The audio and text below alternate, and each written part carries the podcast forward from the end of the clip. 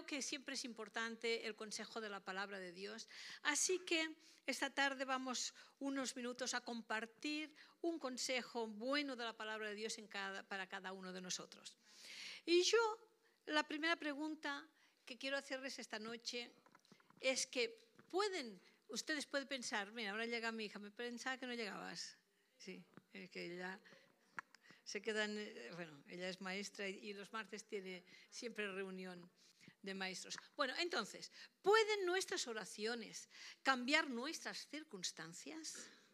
¿Pueden nuestras oraciones cambiar nuestras circunstancias?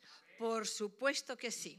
Pero cuando, queridos, pero cuando nuestras oraciones no cambian, eso suele indicar que a los, a los que Dios está tratando de cambiar es a nosotros.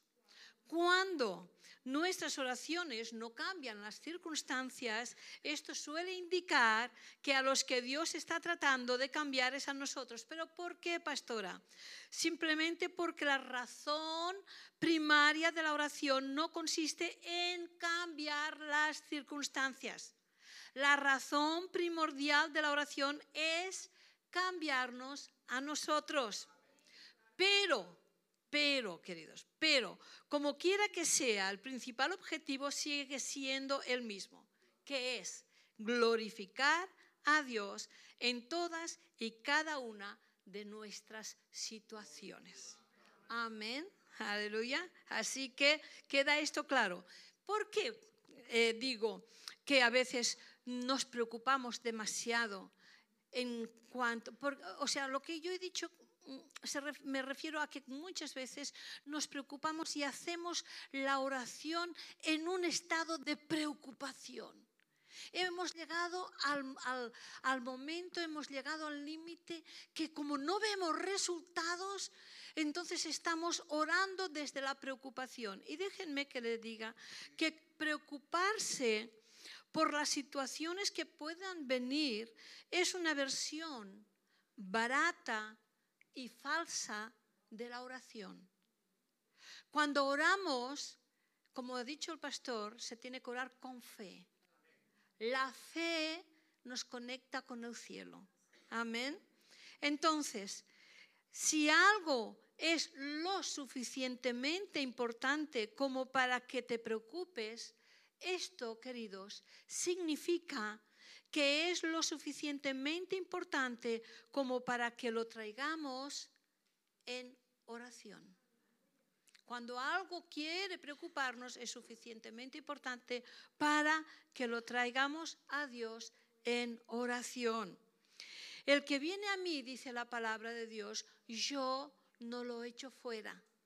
Pero cuando nos acercamos a Él, nos tenemos que acercar con fe Amén. Porque muchas veces hacemos oraciones simplemente con nuestra mente puesta en la situación que estamos viviendo, no puesta en el Dios que puede cambiar la situación. Amén. Entonces, aquí hay las frustraciones, aquí hay los desengaños que mucha gente dice, es que yo oro, oro y no recibo.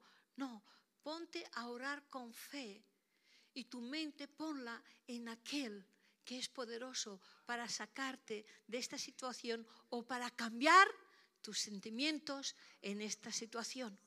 Amén.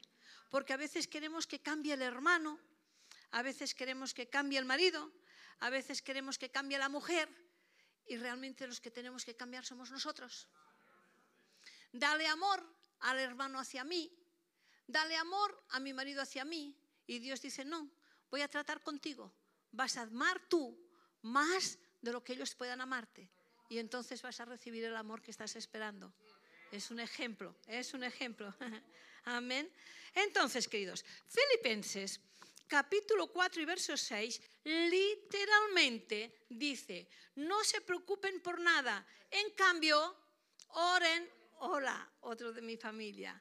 No es que lleguen tarde porque quieran y son de la familia, no, ¿eh? Tengo que decir las cosas porque pueden pensar, oh, que la familia del pastor son los últimos que llegan. No, es que él también tenía al niño en Liñola entrenando, lo va a buscar y vienen corriendo. ¿Vale? Bueno, entonces, Filipenses, capítulo 4 y verso 6, literalmente dicen, no se preocupen por nada, en cambio oren por todo. Pero todos sabemos que tenemos un enemigo y el enemigo es el diablo, ¿verdad? El diablo que nos dice la Biblia que es el Dios de este mundo, y padre de la mentira, siempre querrá mentirte y siempre querrá engañarnos y diciéndonos lo contrario. Él hará y Él hace para que nos preocupemos por todo y no oremos por nada. El diablo siempre hará que nos preocupemos y que quizás al último momento recordemos que podemos orar. No, la Biblia dice, oren por todo. Aleluya. La palabra de Dios nos dice que no temas. Sin embargo, el diablo, que es nuestro enemigo, dice, mira este problema. Fíjate en este desafío que estás enfrentando. Mira cómo estás orando a Dios y Dios no te responde.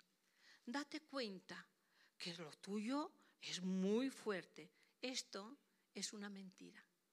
Cada vez que el diablo pone estos pensamientos en nuestra cabeza, no hay solución para mi matrimonio no hay solución para esta situación, no hay solución en esta enfermedad. Es que no he cogido una enfermedad pequeña, es que la he cogido muy grande y no hay solución. Es una mentira del diablo. Porque para el Señor nos dice, no temáis, porque para Él no hay nada imposible. Y para los que creemos en Él, tampoco no hay nada imposible que podamos vivir y experimentar. Amén.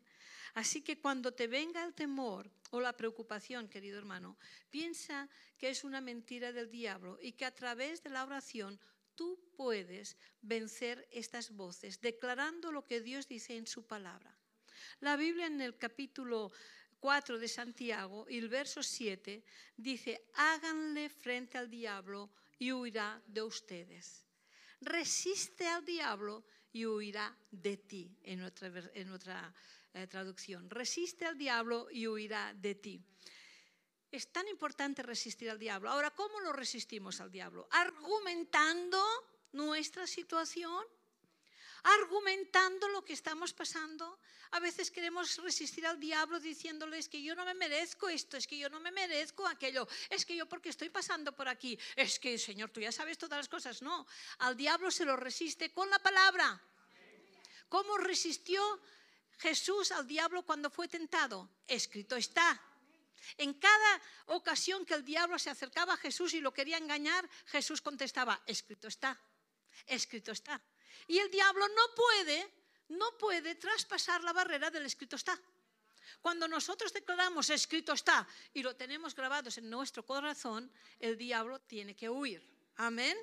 En Romanos capítulo 5, verso 3 y 4 dice que deberíamos alegrarnos. Esta es otra parte de la oración. A lo mejor no le gusta a mucha gente, pero lo dice Romanos, no lo digo yo. ¿eh? Romanos 5, 3 y 4 dice que deberíamos alegrarnos al enfrentar pruebas y dificultades, porque estas nos ayudan a desarrollar resistencia resiste al diablo y oirá de ti. Ahora, ¿cómo lo vamos a resistir si no pasamos situaciones que nos ayuden a formarnos el carácter de resistir? Amén.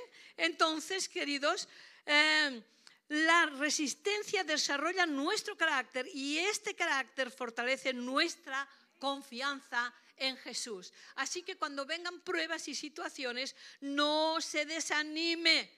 A veces estamos tan bien acomodados en una zona de confort, ganamos una buena economía, llegamos a final de mes, lo máximo de enfermedad que tenemos es un resfriado o un dolor de muelas, nuestros hijos van a la iglesia, suben en la escuela dominical, todo parece de color de rosa, pero viene una tribulación, viene una situación difícil y es cuando esto no me lo esperaba. ¡Ey! Cuando venga esto, alégrate. alégrate y, y, recuérdale al diablo, yo voy a vencer esta situación por medio de la confesión de la palabra y creer lo que la palabra dice. En cualquier situación Dios es más grande que el problema, Dios es más poderoso que el problema. Amén. Miren, ya ahora sí que ya estoy. Las pruebas y desafíos, queridos, pueden ser una de dos cosas. Una de dos cosas. Puede ser una presión que te paraliza o que nos paraliza, o puede ser una escuela que te moldea y te hace crecer. Y sabes, Dios no decide cuál de las dos cosas vas a pasar tú. Lo decidimos nosotros. Nosotros somos los que decidimos cuál de las dos cosas va a ser. Si esta prisión que nos paraliza, que nos quedamos parados, que solamente lloramos, que no vemos la salida. Jolines, cuando no ves la salida, declara que Dios es el Dios todopoderoso, que está a favor tuyo, que de esta vas a salir, que es más grande el que está contigo que el que está en el mundo. No te dejes arruinar lo que Dios tiene para tu vida no te dejes, mm, mm, ¿cómo diría yo? No te dejes engañar por el diablo. Amén. Piensa siempre que Dios no le coge por sorpresa nuestras situaciones. Si lo ponemos en primer lugar en nuestras vidas y si podemos abrazar el versículo de Juan 11, 22 que dice, tened fe en Dios. Si yo abrazo este versículo, que es más que un versículo, es una forma de vida. Mi vida está depositada en la fe en Dios. Y esta fe hace que conecte con el, con el, cielo. Si podemos abrazar este versículo, el que ha comenzado la obra en nosotros, Él la va a terminar. El que ha comenzado la obra en nuestra familia, Él la va a terminar por muchas tormentas que se levanten en la vida. Amén. Así que detrás de cada prueba, queridos, siempre hay una gran victoria. Nos ponemos en pie. Gloria al Señor. Nos ponemos en pie y vamos a estar orando como estamos haciendo los martes. Vamos a estar orando y clamando al Señor por las necesidades que tenemos o que estamos pasando y vamos a ponerlas a los pies de Jesús. Amén. Después vamos a venir aquí y todos juntos, ya lo vamos a decir, vamos a estar extendiendo nuestras manos y declarando salvación por las personas que están escritas en estos papeles. Amén. Pero ahora vamos a orar. Yo voy a comenzar y como digo siempre, si hay alguien que quiera orar, que quiera salir adelante y continuar la oración, lo vamos a estar apoyando. Es bueno que después de uno salga otro, un minutito, dos minutitos de oración y damos oportunidad a que otro hermano venga, porque cada hermano tiene un motivo específico para orar y la iglesia lo estamos apoyando. Amén. Así que vamos a orar.